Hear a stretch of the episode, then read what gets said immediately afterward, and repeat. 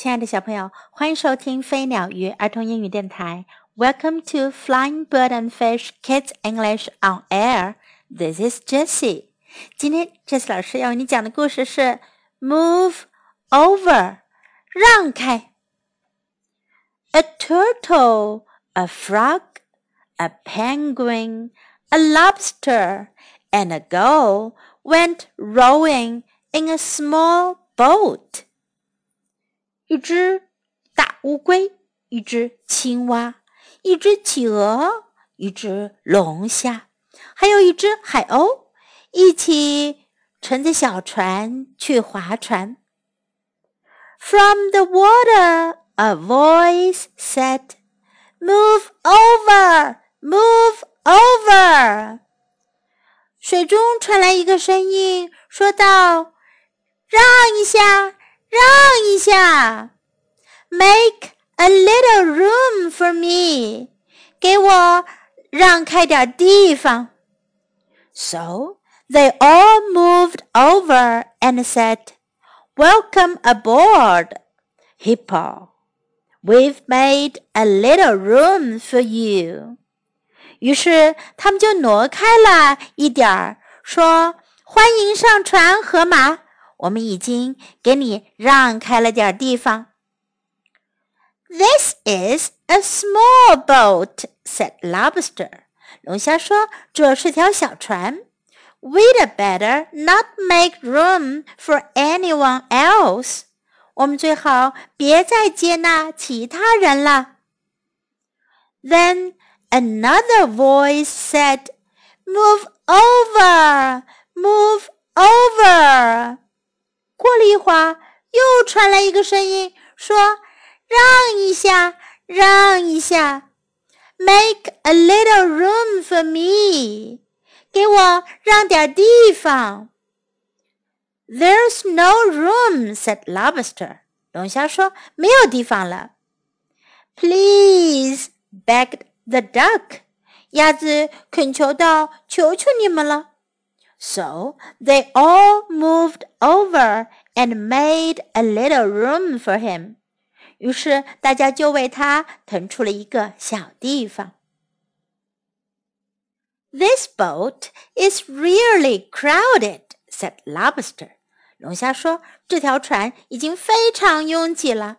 We'd better not make room for anyone else. 我们最好别再给其他人腾地方了。” Move over, move over, said yet another voice. 又传来了一个声音：“让一下，让一下，Make a little room for me，给我让点地方。” The boat is full, said Lobster. 龙虾说：“船已经满了。There's definitely no more room. 绝对没有空地方了。Please, begged the crab. Pretty please. 螃蟹恳求道：“求你们了，求求你们了。” So they all moved over and made a little room for him. 于是他们全都挪开了，给他让了一小块地方。 this boat is much too full," said Hippo. 河马说：“这条船太满了，We'd better not take any more. 我们最好不要再让人上来了。” Move over, move over," said a deep voice from the water. 从水下传来一个低沉的声音：“让一下，让一下。” Make a little room for me，给我让点地方。It's a really bad idea," said Lobster. 龙虾说：“这个主意真是糟透了。This boat will surely sink. 这条船肯定要沉没的。” Oh no, it won't," said Hippo. 河马说：“哦不，不会的。” And he moved over and made a little room for alligator。然后他就挪开了一点儿， 给鳄鱼让开了一个小小的地方。This boat is low in the water," said Hippo. 河马说：“这条船在水里沉得很低了，but it's not sinking。不过它不会沉下去的。” said a tiny little voice. 一个细小的声音说：“让一下，让一下，Make a little room for me，给我让点地方。” It's okay, said Duck. 鸭子说：“没问题吧？Snail is so small. 蜗牛这么小。” So they all moved over and went swimming. 于是他们就全都挪开了地方，给蜗牛上来，然后大家就一起下水游泳去啦。你们知道为什么他们都下水游泳去了吗？因为蜗牛一上来，他们的船就真的沉了。小朋友们，你们知道吗？为什么那么大一条鳄鱼上来的时候，船还没有沉，可是最后上来了一只小小的蜗牛，船？就成了呢。想一想，这是什么道理呢？In this story, we'll learn move over 让开，move 是移动，move over 就是移开一点儿，让开一点。Move over, move over. Make a little room for me，给我让个地方。Make a little room for me. Make a little room for me. Welcome aboard. 欢迎上船。Welcome aboard. Welcome aboard. This is a small boat. 这是一条小船。 This is a small boat. This is a small boat. There's no room. 没有地方了。There's no room.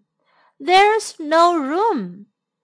This boat is really crowded. 这条船真挤啊。This boat is really crowded. This boat is really crowded. The boat is full. 船满载了，船太满了。The boat is full. The boat is full. It's a really bad idea 这真是个坏主意。It's a really bad idea. It's a really bad idea.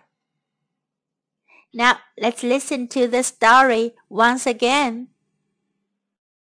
A turtle, a frog, a penguin, a lobster, and a girl went rowing in a small boat. From the water, a voice said, Move over, move over. Make a little room for me. So they all moved over and said, Welcome aboard, Hippo. We've made a little room for you. This is a small boat, said Lobster. We'd better not make room for anyone else. Then Another voice said, Move over, move over. Make a little room for me. There's no room, said Lobster. Please, begged the duck. So they all moved over and made a little room for him. This boat is really crowded, said Lobster. We'd better not make room for anyone else. Move over, move over, said yet another voice. Make a little room for me. The boat is full, said Lobster. There's definitely no more room. Please, begged the crab. Pretty please.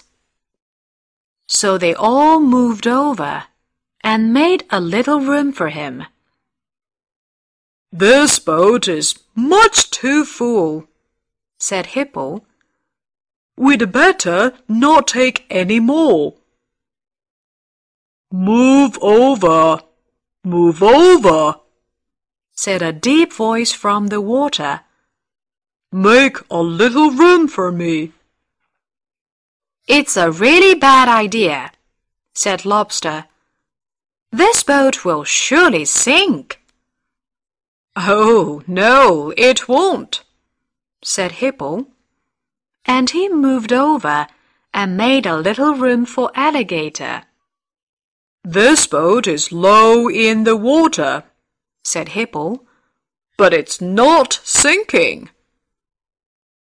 Move over, move over, said a tiny little voice. Make a little room for me. It's okay, said Duck. Snail is so small. So they all moved over and went swimming.